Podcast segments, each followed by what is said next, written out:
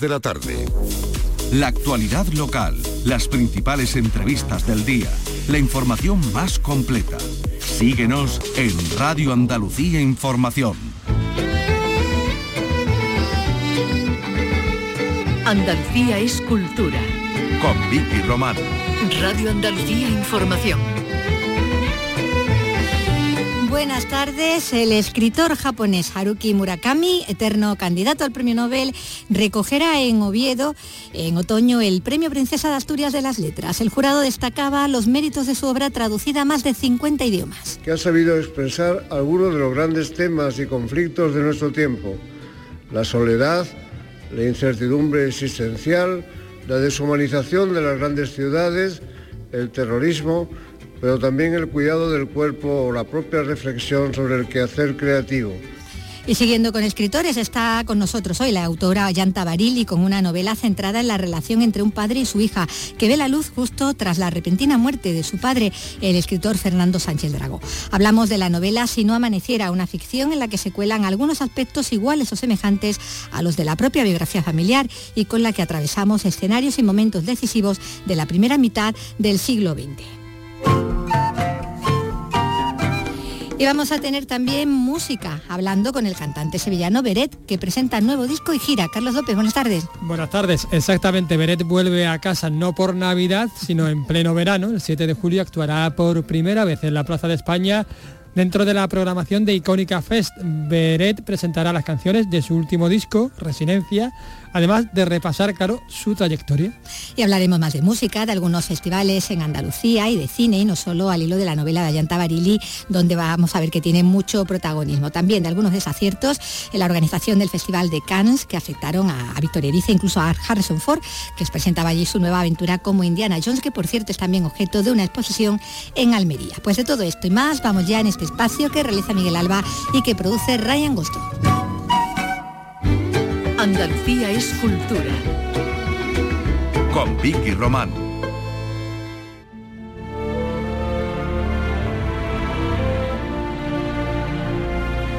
Pues hemos conocido la noticia de que el escritor japonés Haruki Murakami era eh, galardonado con el premio Princesa de Asturias de las Letras, este galardón que va a recoger eh, en otoño eh, en Oviedo. A sus 74 años, el autor de Tokyo Blues, eterno candidato, como sabemos, al premio Nobel, ha obtenido el Princesa de Asturias de las Letras por todos estos motivos que explicaba el jurado al hacer el anuncio del fallo.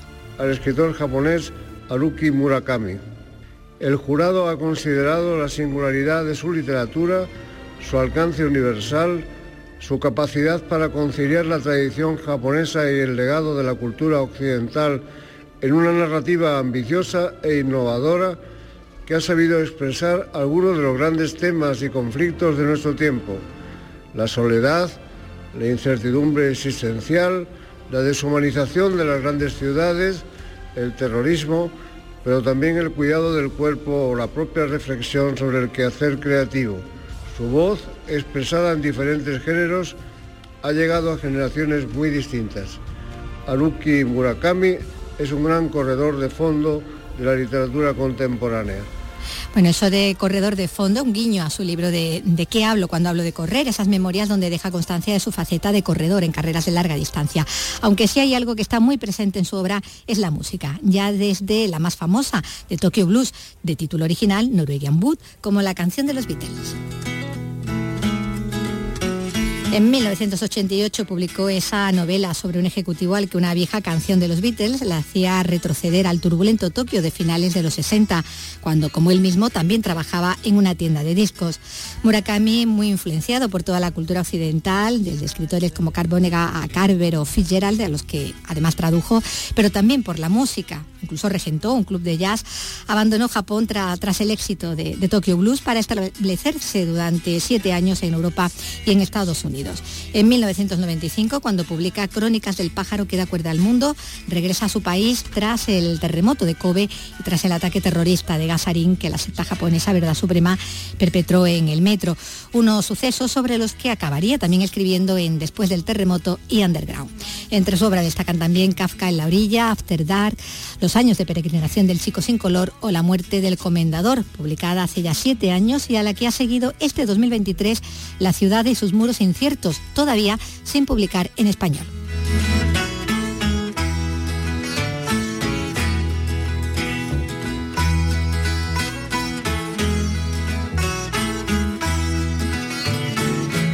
Este miércoles, antepenúltima de Liga.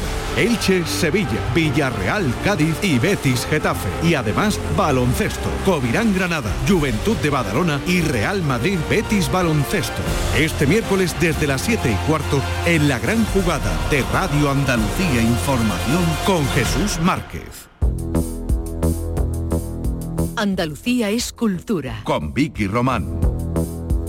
Hemos empezado hablando de, libros y de escritores y seguimos también porque esta tarde se presenta en Sevilla la novela Si no amaneciera, la última de la escritora Yanta Barili, un relato sobre la relación de un padre y su hija en el que ha venido trabajando en estos últimos años y que se publica poco más de un mes después de la repentina muerte de su propio padre, del escritor Fernando Sánchez Drago.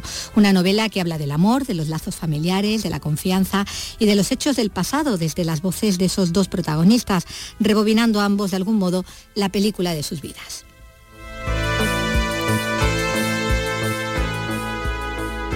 Hola Yanta, ¿qué tal? Bienvenida. Muchas gracias, querida. con este Si no amaneciera, ese título tan poético como cinematográfico, ¿te acuerdas de la, de la película de, de Charles no? Para un relato que, vamos a ver que es como la película de una vida, la de esos dos protagonistas y, a la vez narradores, un padre y su hija, en ese tránsito de, la despedida, separados físicamente, pero unidos por ese hilo invisible del amor que, es el gran tema ¿no? de, esta historia. ¿no? Sí, es la historia, como bien decías, de un padre y de una hija es, eh, son las últimas 24 horas de vida de, un padre y por lo tanto es un largo adiós eh, de, esta, de esta hija. Eh, se ven separados por, las circunstancias, por la pandemia, si bien la pandemia pues no tiene mucho que ver en esta historia porque en realidad es una historia que se teje alrededor de los recuerdos de unos, del, uno y de la otra, porque al final pues son dos puntos de vista diferentes que cuentan la misma historia, que es la historia de esta familia. Es la, es la historia de ambos, la historia de los suyos, reconstruida a partir de sus propias voces, que vamos a ver que se van alternando, a menudo desde el presente de indicativo, ¿no? Y, a lo largo de, bueno, de esas 24 horas, ¿no? De esa larga noche, eh, cuando el padre cumple 90 años, en la misma víspera es cuando se ve trasladado al hospital y esa hija única va en su auxilio, aguarda en su casa, ese que fue el hogar de ambos porque, bueno, como decíamos, ¿no? la pandemia no les permite estar juntos. La pandemia eh, era el tiempo, recordamos, en el que transcurría también tu novela anterior, Una mujer y dos gatos, que esta sí que era absolutamente eh, historia personal, ¿no? Sí, bueno, tanto Un mar violeta oscuro, que es la primera novela que escribí, como Una mujer y dos gatos son completamente autobiográficas. En Un mar violeta oscuro se eh, retrataba, digamos, todo el linaje familiar materno. y, y, esta, sin embargo, si no amaneciera, pues es una historia completamente de ficción, porque eh, aquí el personaje del padre, Manuel, es un zapatero que perfecciona esa herramienta increíble que son las zapatillas de, punta de ballet clásico, y Anita, la hija, es una bailarina. Y por lo tanto, pues eh, aquí vemos como el tiempo pasado en realidad se convierte en presente, pues lo que decíamos, a través de esos, de esos recuerdos. Bueno, en ese trasfondo que decimos todavía de estupor, ¿no? Previo al estado de alarma, de hecho todavía no, se ha terminado de decretar, pero está ahí, ¿no? Eh, se desarrolla este relato, como decimos, sobre padres e hijas, que, que bueno, que ha venido además a ver la luz justo en, pleno duelo, ¿no? Por, por la muerte de tu padre, Fernando Sánchez Dragó. No sé cómo está afectando eso, el, estar mm, hablando de, este libro, que a fin de cuentas, aunque no sea autobiográfico, como dices, es una historia de ficción, tiene también esos detalles ahí también tan personales, ¿no? Esa niña que, quería bailar, ¿no? Como tú misma, eh, la historia también del abuelo, ¿no? En la, en la guerra, en su muerte, exactamente, en los primeros días de, de la guerra. Sí, claro, hay que tener en cuenta que los escritores eh, escribimos siempre a partir de algo que enciende una mecha, que es lo que te pone en marcha, pues esa historia que se va generando en tu cabeza y en tu corazón. Entonces siempre mm, los libros de ficción están repletos de elementos autobiográficos, lo que pasa es que los amasamos y los convertimos en otra historia, pero sí hay una base eh, que, me impulsa a escribir este libro, que es el miedo a la muerte del padre. Llegamos a una cierta edad en la que es inevitable que mm, pensemos en ello. Yo empecé a escribir Si no amaneciera hace cuatro años y, estaba en ese lugar psicológico, digamos. Y este es un libro que quería eh, regalarle a mi padre. Realmente lo escribí para regalárselo a él y, y me alegro de que lo hubiera podido leer porque le di las galeradas, que son, es la copia final última que después ya se presenta a imprenta y, la leyó diez días antes de,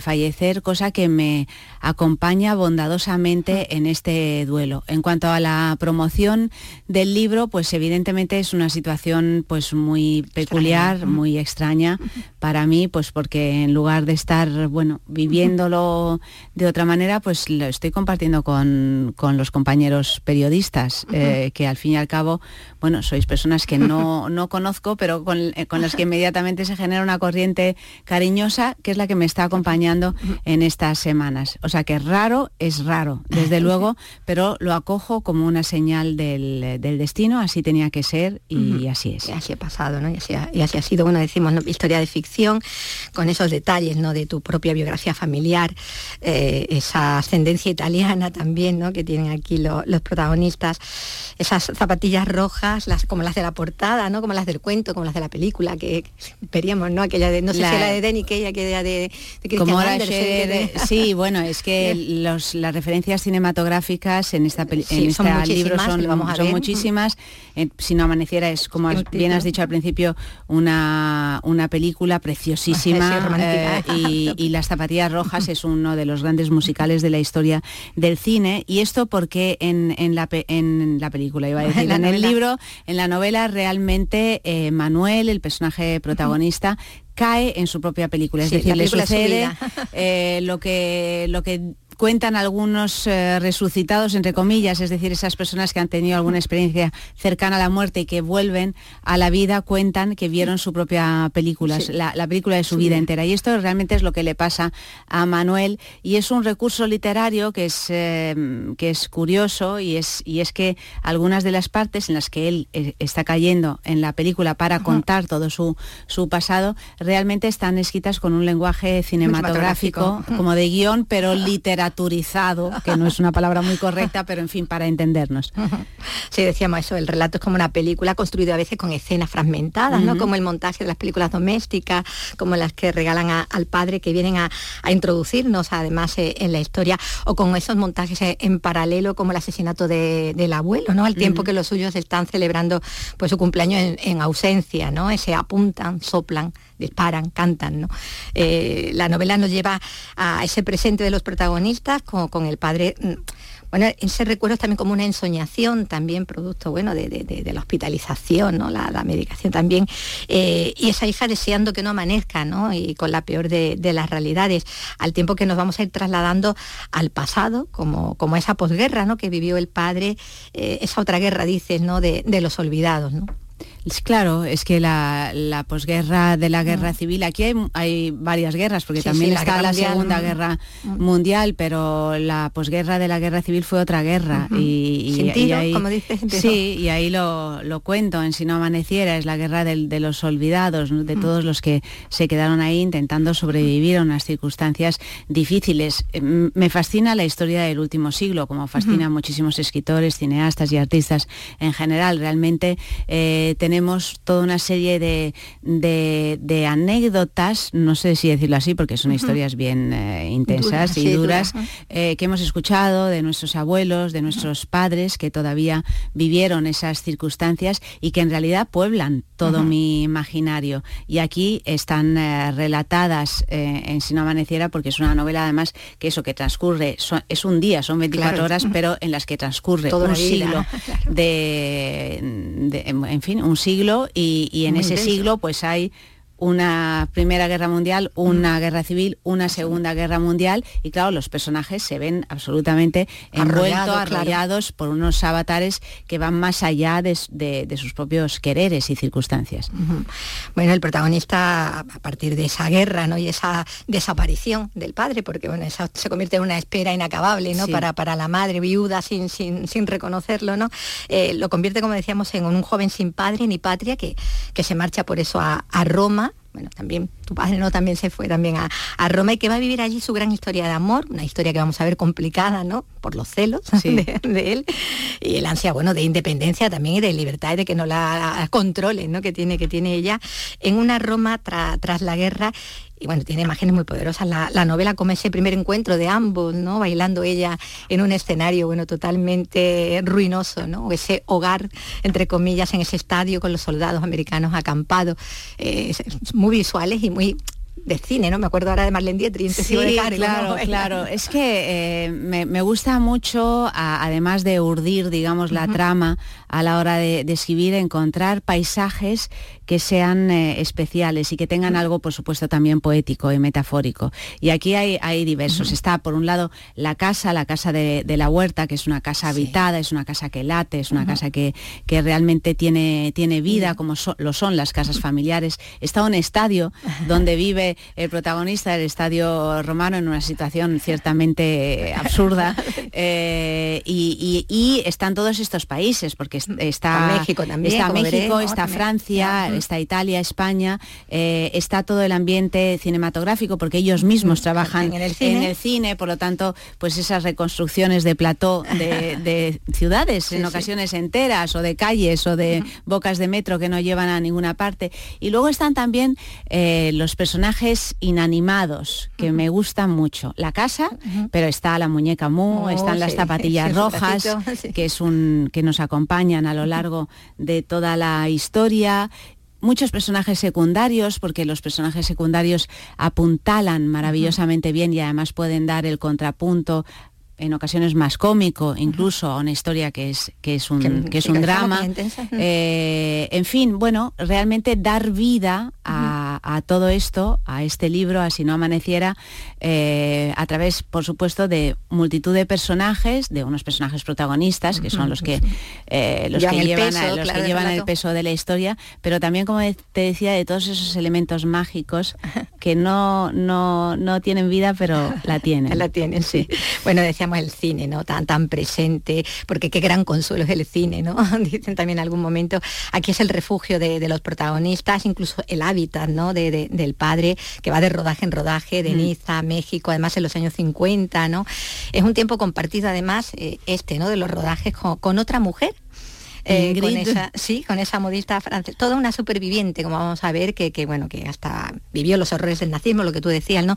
Aquí en, la novela está ocurriendo, ¿no? Todo lo que, lo que estaba pasando en esa primera mitad, ¿no? del siglo XX tan, tan convulso, ¿no? Es que eh, verdaderamente, bueno, me imagino que te habrá ocurrido a ti, a todos los que nos escuchan, es que estamos continuamente, seguimos escuchando continuamente historias de la guerra que a mí me resultan, eh, por un lado, muy lejanas y por otro muy cercanas, Y, que, y que son muy emocionantes, lo vemos, siguen saliendo en los libros, en el cine, es una producción imparable porque guardan algo que es fundamental a la hora de crear, que es la emoción. A mí lo que me interesa es trabajar sobre las emociones y porque sé que lo que a mí me toca, te toca a ti, que lo lees. Entonces es trasladar todo esto y luego, por supuesto, guardar la memoria. Eh, es muy importante guardar la memoria porque la memoria nos salva, la memoria nos enseña, nos enseña también a no caer en errores que vemos históricamente que se pueden repetir. Por lo tanto, me parece pues eh, un deber de quien escribe remarcar esto. Mm, esa es la parte de compromiso también que, tiene eh, el escritor. Bueno, vemos que hay dos mujeres que marcan la vida de, del, bueno, del protagonista del padre, al que, al que la hija va a revelar también sus sentimientos, sus pulsiones además más, íntimas, sus hasta entonces secretos, ¿no? Y hay una, una complicidad ya total, ¿no? En un determinado momento. Eh, una mujer que además con los años ha construido una relación muy diferente, ¿no? Con ese marido que, fue antes compañero de, de, juegos en la infancia, cómplice siempre, casi casi prohijado ¿no? por, por el padre. ¿no? Pablito Pablo, otro, gran personaje con sorpresa eh, que no podemos desvelar, porque además cada personaje, aquí hay muchas sorpresas, es, ese tipo de libro que me apetecía mucho escribir un libro así donde realmente cuando pasas de un capítulo a otro dices, ¡Ah! anda, vaya, anda, pero si esto es, es, así, porque me gusta leer ese tipo de, literatura. Y, bueno, mm, es un poco también volviendo al cine, esa sensación cinematográfica del giro de guion, del giro de, guion, de que te quedas en la serie cuando la serie es buena, que dices, Dios mío, tengo que ver otro capítulo, ¿no? Y acaba uno hasta las 3 de la mañana enganchado en eh, viendo un capítulo tras otro, pues esto era un poco, a mí me apetecía escribir lo que el viento se llevó. O sea, un, porque me, gusta mucho, me parece que, que literariamente estamos viviendo un momento interesantísimo, hay muchos escritores y escritoras que están escribiendo unas novelas y ensayos también extraordinarios eh, pero a veces eh, son, bueno, muy descarnados, ¿no? Es, se está llegando a una esencialidad que es muy interesante en literatura y que yo la he practicado, eh, por ejemplo, en Una mujer y, dos gatos. Pero yo como lectora a veces y como espectadora de cine echo de menos esa cosa épica, grandiosa, que realmente, bueno, pues cuando decía lo que el viento se llevó, ese pongo el paradigma, ¿no? Adiós por testigo de que nunca volveré a pasar hambre, y entonces sube la música y y es el intermedio y te quedas como diciendo bueno y ahora y ahora qué eh, no bueno pues esa, esa sensación que es eh, muy, muy reconocible pues es la que he intentado trasladar en si no amaneciera. Bueno ya decíamos que el amor en todas sus formas es el gran tema de, de esta historia. Esa peripecia vital de los personajes ante cosas que no pasan pero que a veces pasan. Pasan.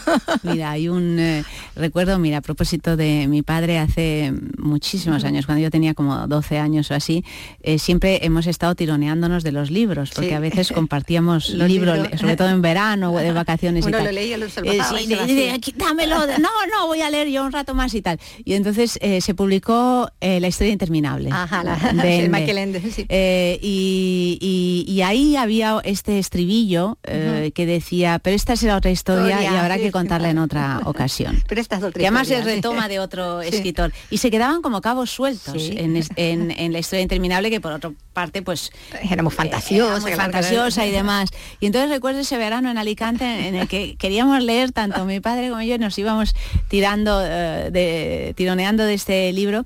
Y aquí ese cosas que eh, que no pasan pero que a veces pasan. es un estribillo de ese tipo porque cuando era pequeña es un mantra porque cuando era pequeña me, llamó mucho la atención esta manera de ende de escribir y de dejar eso así no que era como dejas la puerta abierta a todo hacia a todo. hacia otro mundo sí. Pero esta es otra historia, bueno, pues esta es la historia ¿no? que nos ha traído a Yanta Barili, si no amaneciera esta, esta novela que publica en Planeta y con la que bueno, pues ha tenido la amabilidad de, visitarnos. Muchísimas gracias, Yanta. Pues recordar que hoy tenemos eh, presentación, presentación en, la Cámara de Comercio en Sevilla a las 7 de la tarde, que allí estaré charlando sobre el libro y firmando los ejemplares que queráis. Así es que os espero. Bueno, pues ahí tenemos una cita esta tarde. Lo dicho, gracias. Gracias.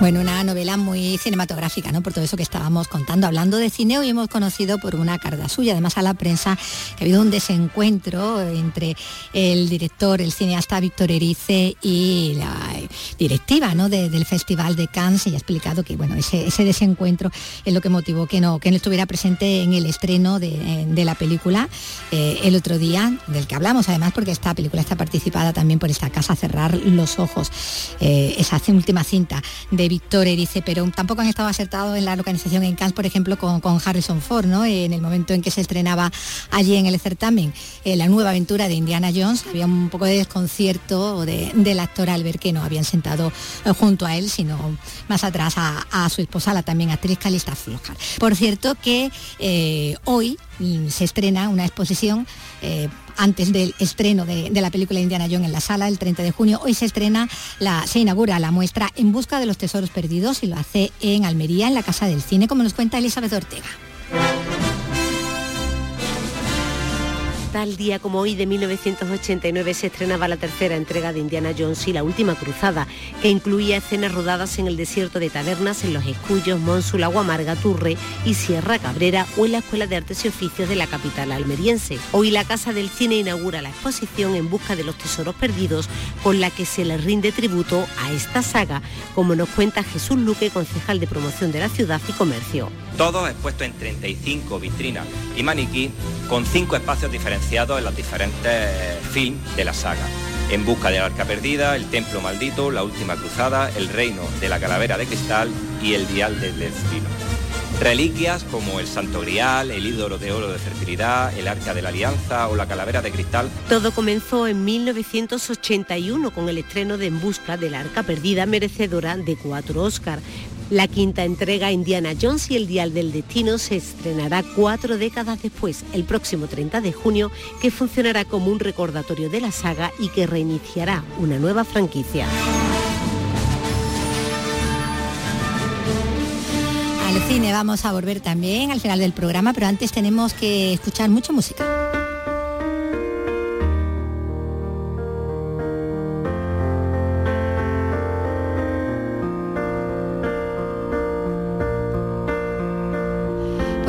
Escuchar al cantante y compositor sevillano Beret, que va a presentar eh, en Sevilla el directo de su último álbum en el Festival Icónica. Y Carlos López ha estado con él. Ya me conoces, siempre he sido así. Resiliencia. Es la capacidad que tenemos las personas para superar las circunstancias traumáticas, los reveses de la vida.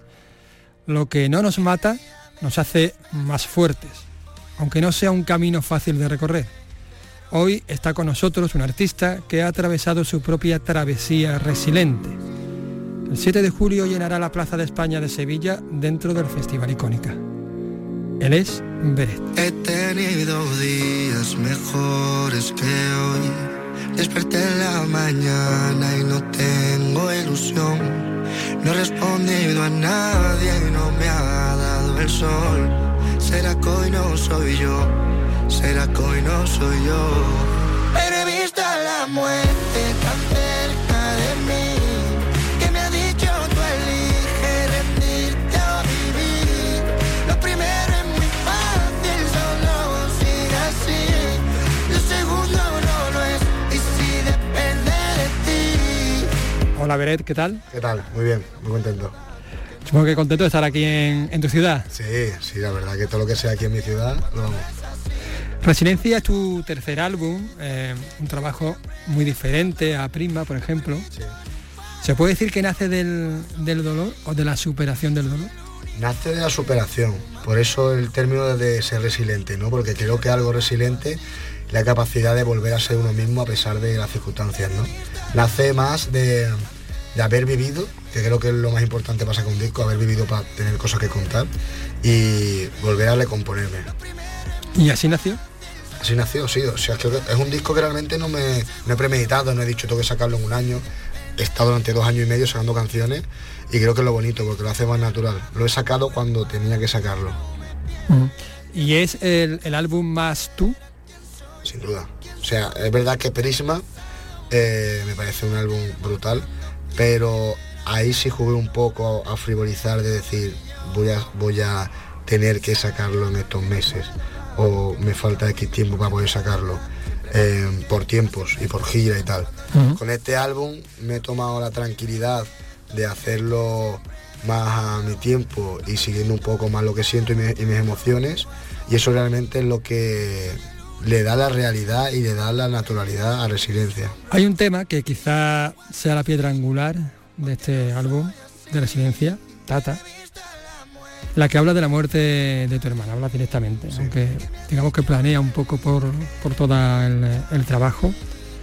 Supongo que ha sido la canción más difícil personalmente para ti de componer. Sin duda. Comple- o sea, completamente. De hecho, yo tenía el disco hecho entero y iba a sacarlo. Pero sucedió esto y yo hablé con la compañía y dije, eh, tengo que terminar esta canción y cuando termine esta canción saco el disco. Porque si no estaba esa canción, no notaba ni sentía que, el disco iba a hablar completamente de mí.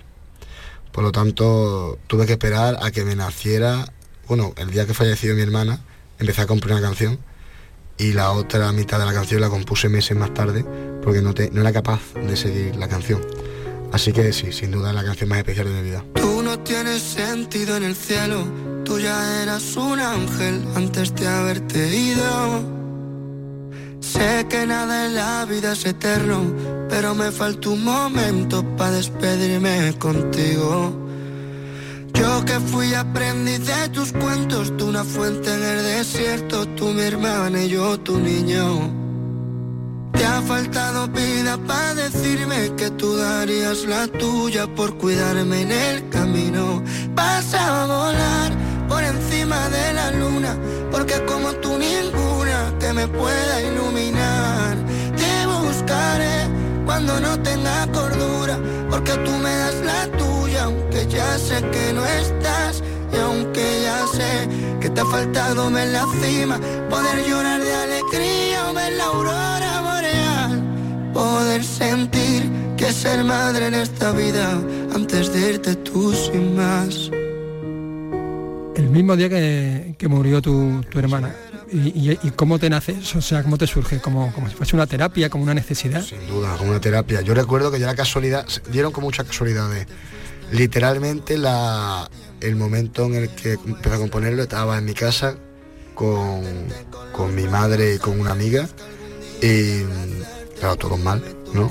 Y recuerdo que tenía unos acordes ahí que la semana anterior estaba buscándole meter una letra, empecé a, tocar esos acordes y empecé a improvisar. Y ahí dije, claro, todo lo que me salía era acorde a mi hermana, ¿no? Y lo que más fácil me salió fue el principio. Pero de lo que vino después, yo recuerdo de, estar ahí todo el mundo a expensas de decir, bueno, termina esta canción, porque si, si no está esta canción no podemos sacar el álbum. Y yo lo hice y esperé a que me naciera seguir ese tema. No, no frivolicé absolutamente nada. Por eso todavía no la canta en directo. Supongo que ya que la cante, pues me hartaré de llorar en, en un concierto. Pero creo que es la canción idónea para para pensar, imaginarse a una persona en vida eh, gracias a la música. ¿Y la Plaza de España e, e icónica puede ser el sitio donde... donde... Sí, sí. De hecho, de hecho, da la casualidad que, porque he estado cantando ahora en festivales, en los que no he tenido tiempo suficiente, pero creo que en Sevilla va a ser el, el sitio porque tengo el tiempo que yo quiera para poder cantar y voy a poder tener más repertorio y voy a poder cantar tata. ¿Y qué significa cantar para ti, tú que eres sevillano? Cantar en la Plaza de España, que bueno, digamos, para todos los que somos de aquí, pues es como un emblema, ¿no? Claro, es que para mí es como si eres de París y cantas la de Torre Eiffel, ¿sabes? O sea, para mí la Plaza de España es como súper emblemático. Yo qué sé, llevo desde pequeño yendo para allá. Mm, me va a gustar estar en el escenario, mirar a los lados, imaginarme eh, la de cosas que está viviendo allí y cómo la gente que ha venido a mi concierto años atrás, en 2015, 2016, eh, a pesar del tiempo, sigue viniendo al concierto, ¿no? Y quiero ver esa cara de cuando flipe y diga, oye, esto no tiene nada que ver, esto es mucho mejor. Para mí es muy bonito.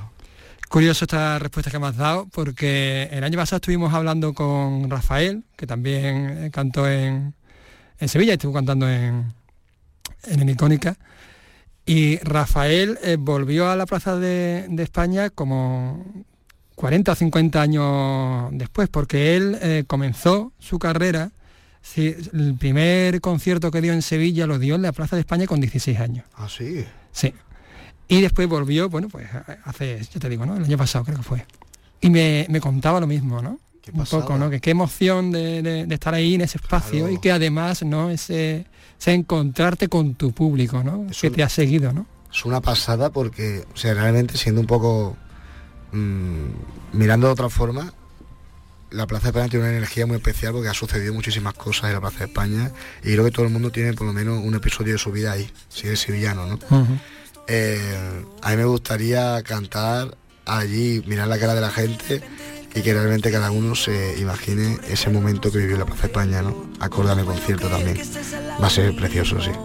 Porque solo tú sabes que se quedaron tantos besos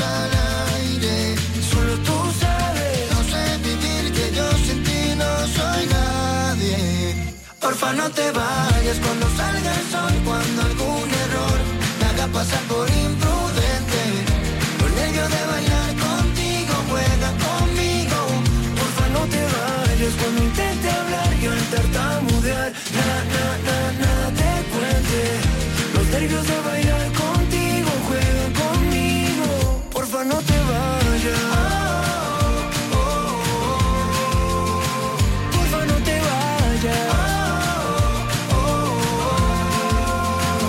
Eh, supongo que no podrás contar nada, pero habrá sorpresas, ¿no? Porque ya el disco eh, es súper diverso, desde Omar Montes a Malú, eh, Lérica, en fin, que cuenta lo que puedas, ¿eh? A ver, todos, va a ser súper diverso. En, este disco hay desde una rumba con estopa hasta una balada con Malú, hasta una canción con los Morat, o sea, realmente hay de todo, ¿no?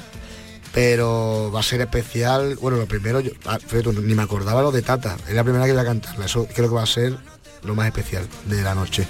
De todas formas, lo que sería brutal, eh, llevar a colaboraciones, que me encantaría cantasen conmigo, va a ser un poco complicado, pues bueno, por la agenda de cada uno, que no me quiero ni imaginar, o sea... Claro. Eh, pero bueno, de todas formas, para aquel que me haya escuchado desde la última vez hasta ahora, va a poder ver cómo hemos ejecutamos ahora las canciones, eh, las visuales que llevamos, la escenografía que llevamos. Eh, va a poder ver más que un concierto, una experiencia. Desde siempre te he regalado mi tiempo, aun sabiendo que yo siempre llego tarde. Yo que nunca le he dicho a nadie que siento, ahora por ti siento y nunca fui igual con nadie.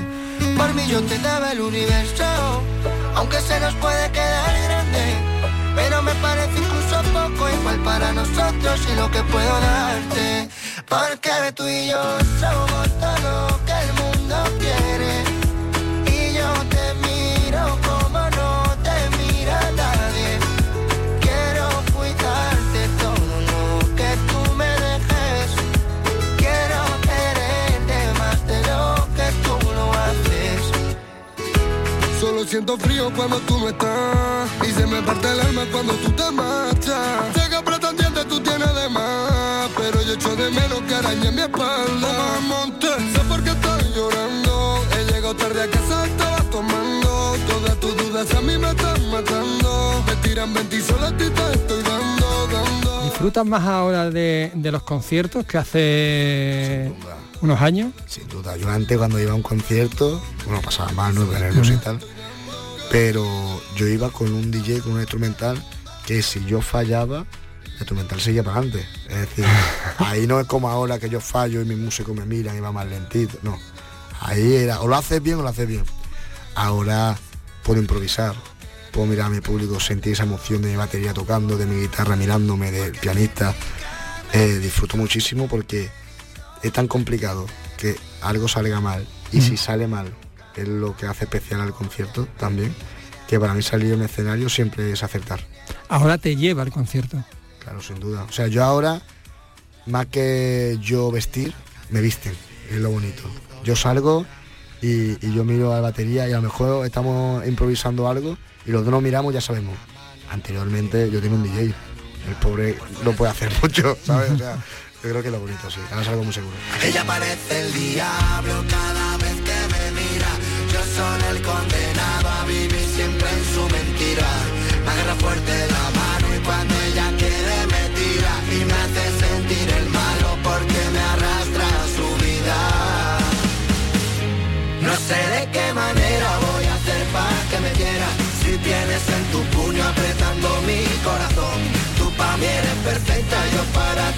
Cualquiera. Cualquiera que se arrastre, que te da sin condición. ¿Con qué género estás tú más a gusto? Con todos, porque, eh, insisto, desde la rumba hasta la bachata hasta... he, hecho, eso, he hecho reggaetón como mar, he hecho baladas, he muchas baladas, he hecho eh, eso, la rumba con estopa, no sé, realmente, bueno, mm, es que realmente la forma, para la gente que me sigue, nunca ha sido lo importante, sino lo que digo, el contenido de las letras, ¿no? Eh, pero yo me siento más cómodo las canciones de cantautor, es decir, las baladas y las canciones que emocionan. Después hago canciones alegres que las hago más de forma, pero a mí lo que me gusta es sentarme y hacer frases que yo diga, wow, qué frase he hecho. Mm. No tienes, digamos, eh, o has roto un poco ¿no? esa imagen de cantautor, eh, digamos, pues, Tristón, vamos a decir las cosas como son. Tristón, así como muy serio, muy formal, muy, ¿no? No, nada, yo creo... Siendo, eh, hablando de cosas también bastante duras, ¿no? Claro, no, sin duda. O sea, yo creo que aquel que me escucha, lo bueno que es eso, yo tampoco creo que yo haga un pop, super pop. O sea, yo hago eh, pop y lo junto un poco con el urbano. Em, Por lo tanto, aquel que me escucha, yo creo, es lo bonito. Hace poco, de hecho, me paró una persona por la calle y me contó algo, me dice, tío, que es que yo te escucho y creo que has inventado algo muy propio tuyo y es lo que me hace feliz, porque realmente eh, creo que por la voz racada que tengo, que es muy característica, y por, y por las frases y la forma que he hecho, al fin y al cabo, si quieres escuchar algo parecido, tienes que acudir a mí, ¿sabes? no, no me puedo comparar con la técnica vocal increíble, por ejemplo, que tiene Alborán, que, que es brutal, ¿no?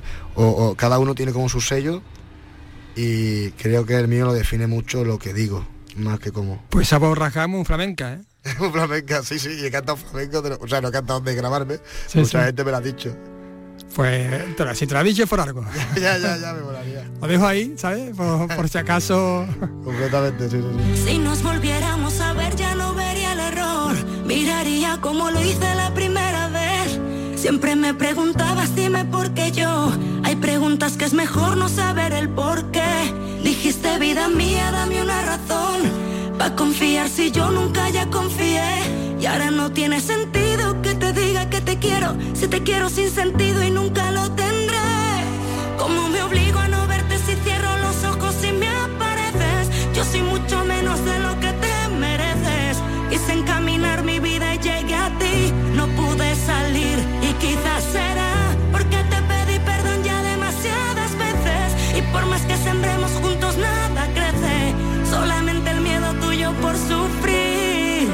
no puedo romperme más.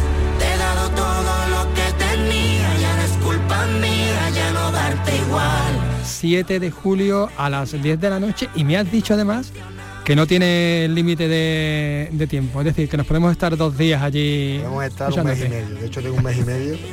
o sea, cuando digo no tengo límite de tiempo, es que no tengo un contador en el escenario que me esté diciendo todo el rato, oye, te quedan cinco minutos. O sea, puedo estar tranquilo y hablar. ¿Sabe qué es lo que en los conciertos, la gente que va con prisa, no vayas a un concierto si tienes prisa. O sea, un concierto tiene que ir para ahí para dedicarte tiempo a ti mismo y decir, oye, mm, porque si quieres, yo muchas veces me pasó una vez que me dijo, me dijo una persona, es que hablan mucho. Y digo, joder, si tú quieres que cante todos los conciertos de seguido, ponte Spotify. o sea, si, quieres, te lo explico, yo te explico las canciones, te explico las cosas. ¿Sabes? Para que cuando escuches otra vez la canción, tú digas, vale, pues es por esto. Por eso me gusta dar conciertos como el del 7 de julio en Icónica, porque vamos a, aunque sea un sitio tan grande como Plaza de España, voy a intentar que se haga chiquitito y que estemos en familia. Este año, por cierto, este año 2023 cumple 10 años de carrera, ¿no? Si no me equivoco. Exacto, 10 años. Es decir, que eso todavía añade más... Claro, sin duda, no, no. Claro, y además el contrato ese, ¿no? De cómo empecé ahora.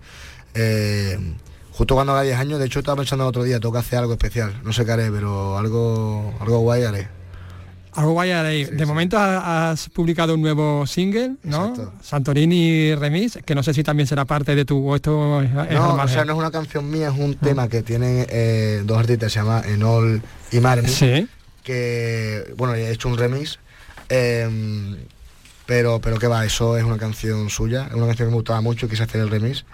Pero ahora voy con Mátame, que Mátame es una balada que me recuerda un poco a mis canciones antiguas eh, la que no tiene más que una voz y un piano. Y creo que aquel que me escucha hace tiempo va a poder sentirse reflejado y va a poder decir que, que lo que escuchaba cuando empezó a escucharme. Tú que siempre vas directa a lo que duele, que buscas sentido a lo que no lo tiene. Me tienes al lado pero no me sientes. Esto estaba roto antes de empezar. Siempre hemos pensado que éramos muy fuertes. No tuvimos nada y mucho menos suerte. Y tú que querías que fuese valiente. Estoy intentando no mirar atrás. Bueno, pues muchísimas gracias, Beret, Frank, por estar aquí hoy con nosotros. Dale una vuelta a lo de echarse un cantecito de vez en cuando. Flamenco. y nos vemos el día 7 de julio en la Plaza de España. Así que, bueno, Qué bonito, bonito. allí estaremos. Muchísimas gracias. Muchísimas gracias. Porque estoy mirando a la luna y no me cabe ninguna duda. Yo pensaba que quería ayuda y solo te debía soltar. Porque yo solo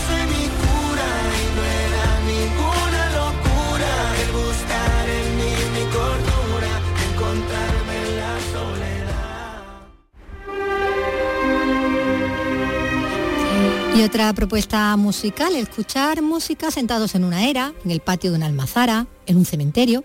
Eso es lo que podemos encontrar en Música en Segura, que desde hoy hasta el domingo se puede disfrutar en la provincia de Jaén. Beatriz Díaz.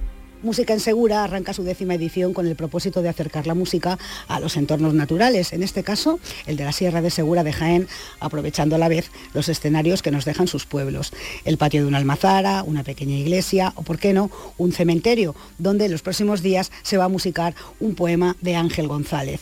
Judith Jauregui es pianista y su repertorio de obras para piano se van a escuchar desde una era en la aldea de Moralejos. Estamos precisamente tocando en un entorno lo más idílico y rural posible y eso es lo que hace de este festival algo único en, en España, ¿no? Tocar en plena naturaleza llevar la música a rincones donde si no no llegaría, ¿no? Y tan necesario y, de, una manera tan brillante. Bueno, es una propuesta, ¿no? Decimos muy interesante.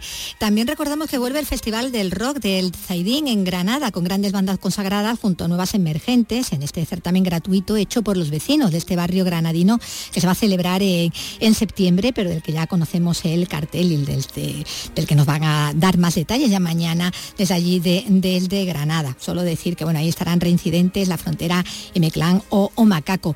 Y que hoy se ha puesto también a la venta las entradas del Cabaret Festival de Algeciras, que se va a celebrar en este caso en agosto y que va a acoger actuaciones como las del barrio, India Martínez o Melendi. Pero todo eso, como decimos, vamos a hablar ya mañana, nos informarán desde allí, en este otro caso desde Algeciras, porque ahora ya en estos minutos tenemos la cita con el cine clásico. Con cine clásico y con Paco Gómez Zayas, que viene a hablarnos en esta ocasión del drama romántico en tiempos de guerra, Arco de Triunfo.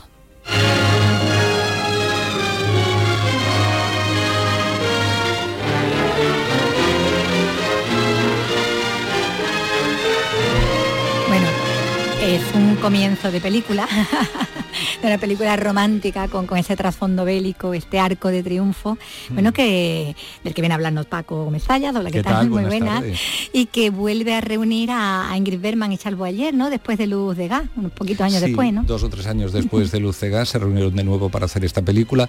Supongo que Ingrid Berman tenía muchas, muchas ganas de, repetir, eh, al fin y al cabo le había proporcionado un Oscar a, la mejor actriz y además tenía ganas de hacer cosas distintas. Eh, Ingrid Bergman era consciente de que su imagen de nórdica, de actriz, su, contextura física, su, ella tan alta, tan esbelta y un poco rubia, sí, daba una imagen así de, de persona fría.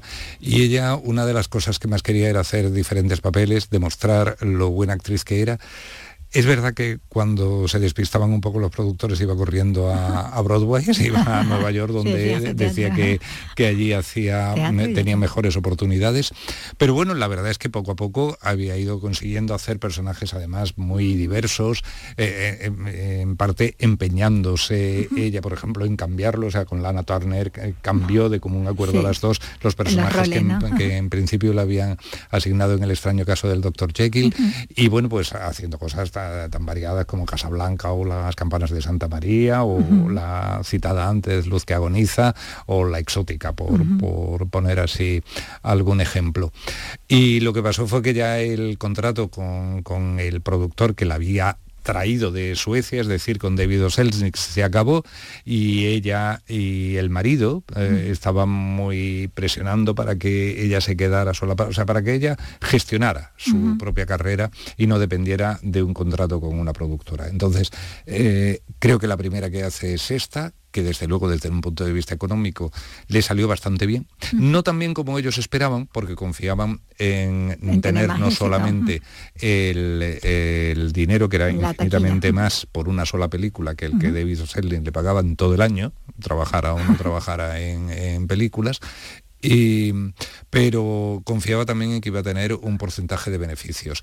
Y yo no sé cómo se apañaron, porque la verdad es que si, si ves las recaudaciones, se asegura que esta película funcionó muy bien, en Estados Unidos y fuera de Estados Unidos. Fue una de las películas en su género que mayor recaudación ha tenido.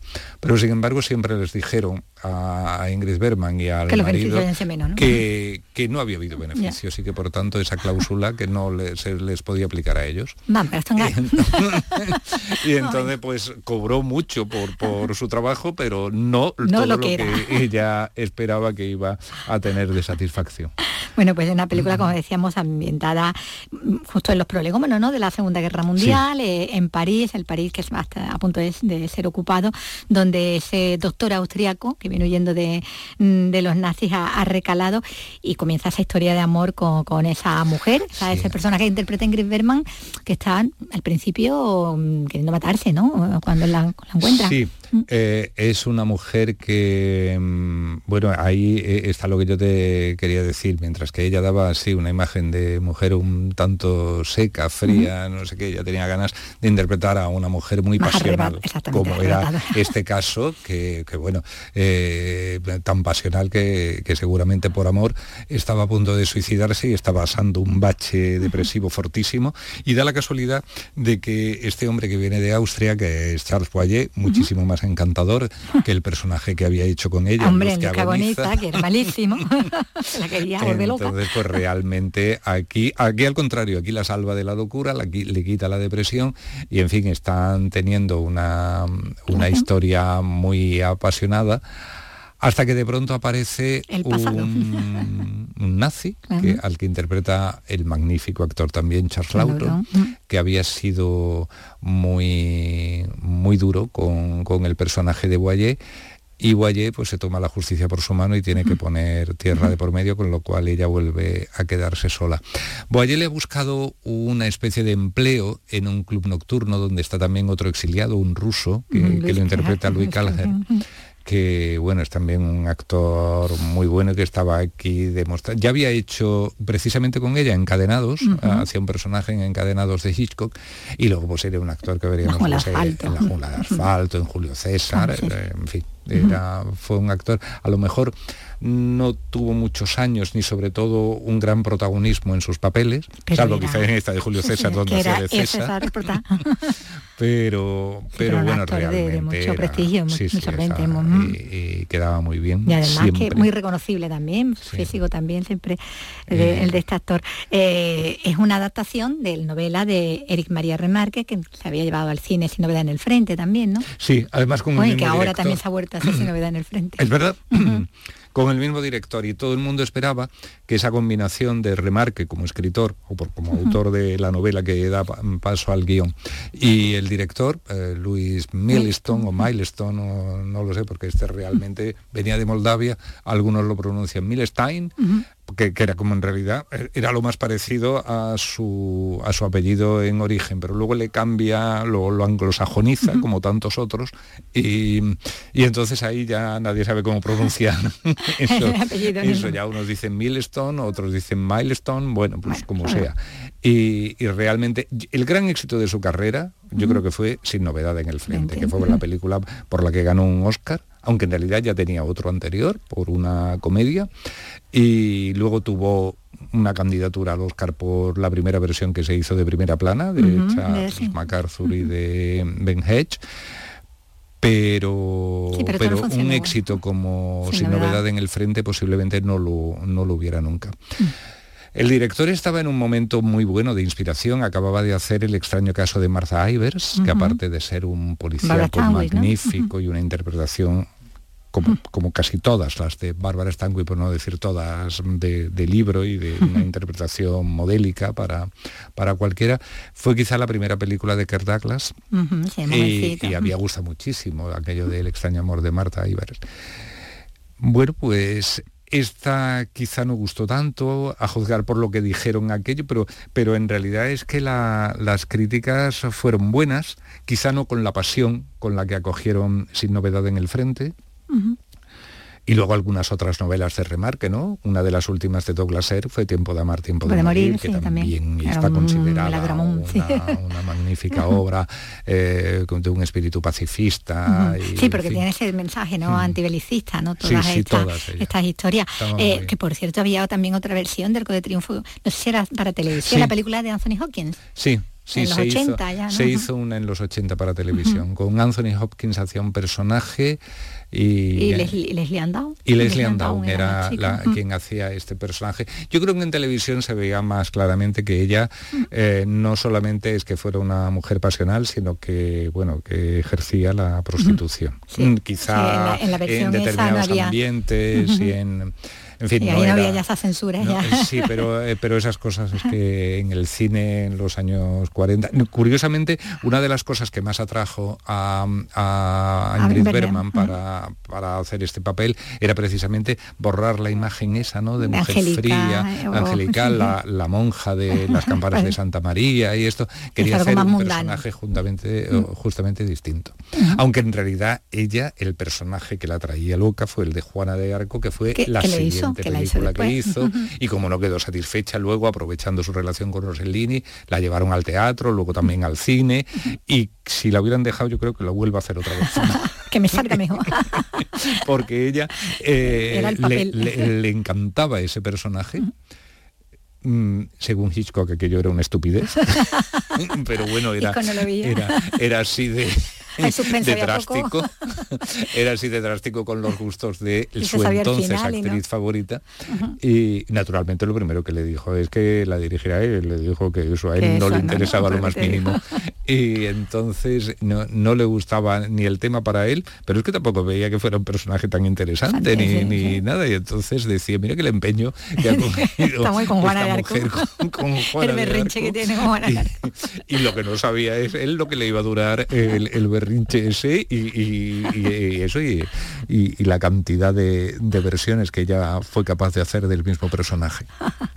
Bueno, pues aquí la tenemos como protagonista de, de este, eh, melo- bueno, este drama romántico en tiempos Mm. de guerra, eh, este arco de triunfo que podemos ver esta, esta misma noche en nuestra tele. Bueno, Paco, pues ya hasta la semana que viene, que tendremos más. Pues cuando tú quieras. Venga, hasta luego. Hasta chao. luego.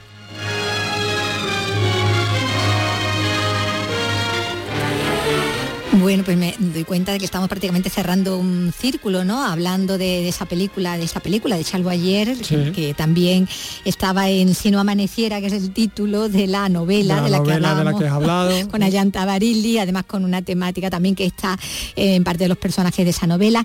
Y mira, vamos a rematar con la música de un premio Nobel de literatura, que es ese premio que les esquivo a Haruki Murakami, con el que abrimos eh, el programa precisamente eh, porque ha sido reconocido, recordamos hoy con el premio Princesa de Asturias de las Letras. Bueno, el premio Nobel es este señor Bob Dylan.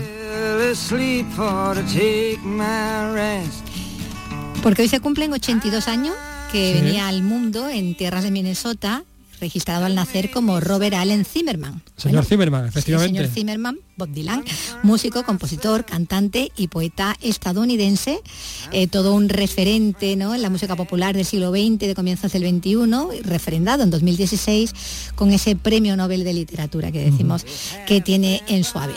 Pero también es el cumpleaños del inglés Guy Fletcher, 63 años, los que cumple el músico británico y teclista de la banda de rock Dire Straits.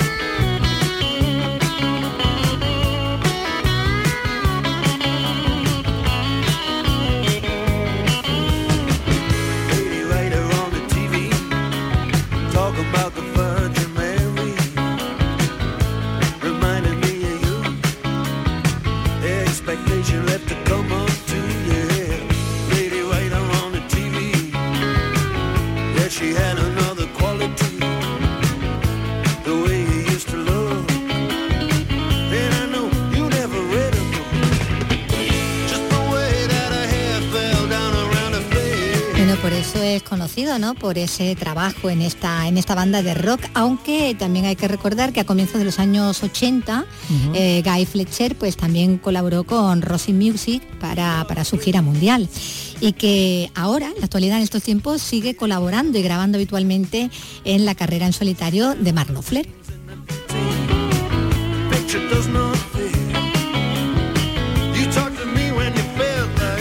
Solo temazos, ¿eh? Sí, ¿verdad? Clásicos. Clásicos, bueno, Clásicos, como sí. el cine del que hablábamos antes, ¿no? Clásicos de, de la música. Bueno, pues con, con él, con Guy Fletcher y con, y con la banda, ¿no? De la que eh, se ha hecho célebre, pues nos vamos a despedir ya, ya por hoy. Hasta mañana, Carlos. mañana hemos tenido muchas cositas, ¿eh? Muchas cositas, ¿verdad? De todo. y, nos han quedado cosas por contar. Pero que como decíamos, bueno, pues mañana será otro día. Hasta mañana.